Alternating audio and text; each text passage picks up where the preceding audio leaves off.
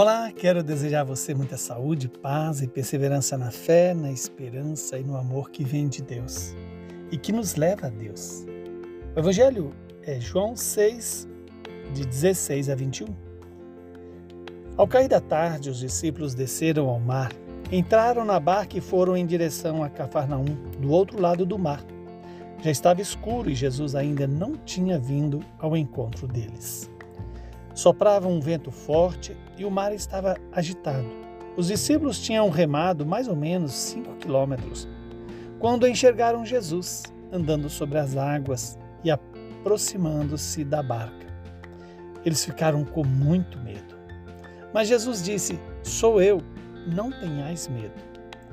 Quiseram então recolher Jesus na barca, mas imediatamente a barca chegou à margem para onde estavam indo palavra da salvação. Glória a vós, Senhor. Louvado seja Deus por esta palavra, que esta palavra perdoe os nossos pecados, cure as nossas feridas e doenças espirituais e nos conceda a graça da conversão diária.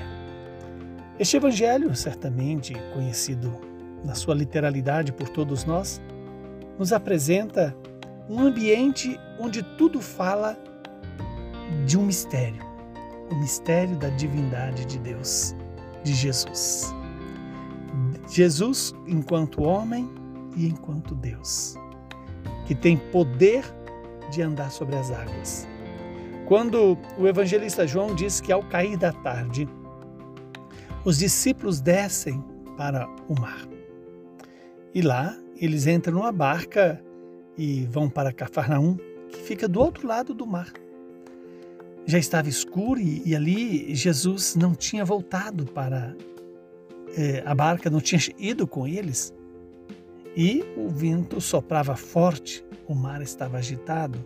Havia um ambiente para ter-se medo e, ao mesmo tempo, ficar quase que na espera daquele que tem o poder sobre as águas.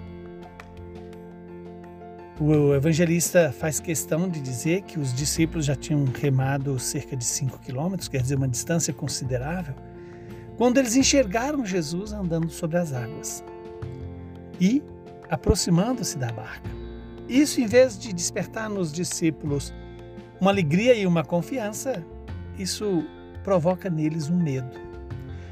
Evidencia aqui que os discípulos ainda não haviam percebido na totalidade quem era Jesus. Jesus que tinha feito tantos milagres, multiplicado os pães, curado os enfermos, os doentes, dado vista aos cegos.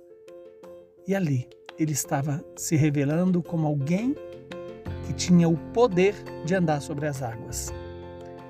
E diante do medo dos discípulos, qual é a atitude de Jesus? Se identificar. Sou eu, não tenhais medo. Para qualquer judeu, quando Jesus fala sou eu, certamente lembra da revelação que Deus fez para Moisés. Eu sou aquele que sou. Isto revela que Jesus cada dia mostra a sua divindade, mas os apóstolos ainda não tinham a graça do dom do Espírito. Por isso, não tinham compreensão, ou melhor dizendo, sequer dispunham a acolher esse mistério. Quando eles quiseram recolher Jesus na barca, eles chegaram à margem do lugar para onde eles iam, que era Cafarnaum. Que esta palavra nos ajude a reconhecer Jesus como Deus e homem verdadeiro. Andando sobre as águas significa que Jesus está acima da morte e pode dar a mim e a você o poder de vencer a nossa morte, o nosso pecado. Que o Deus Todo-Poderoso nos abençoe e nos faça perceber que estar do lado de Jesus é vencer a figura da morte que a água representa para todos aqueles que estão distante de Deus. Como foi na passagem do Mar Vermelho, que a água significou vida para Israel e morte para os egípcios. Que Deus nos conceda essa graça de sermos iluminados pela sabedoria de Deus. Abençoe-nos o Deus Todo-Poderoso, que é Pai, Filho e Espírito Santo.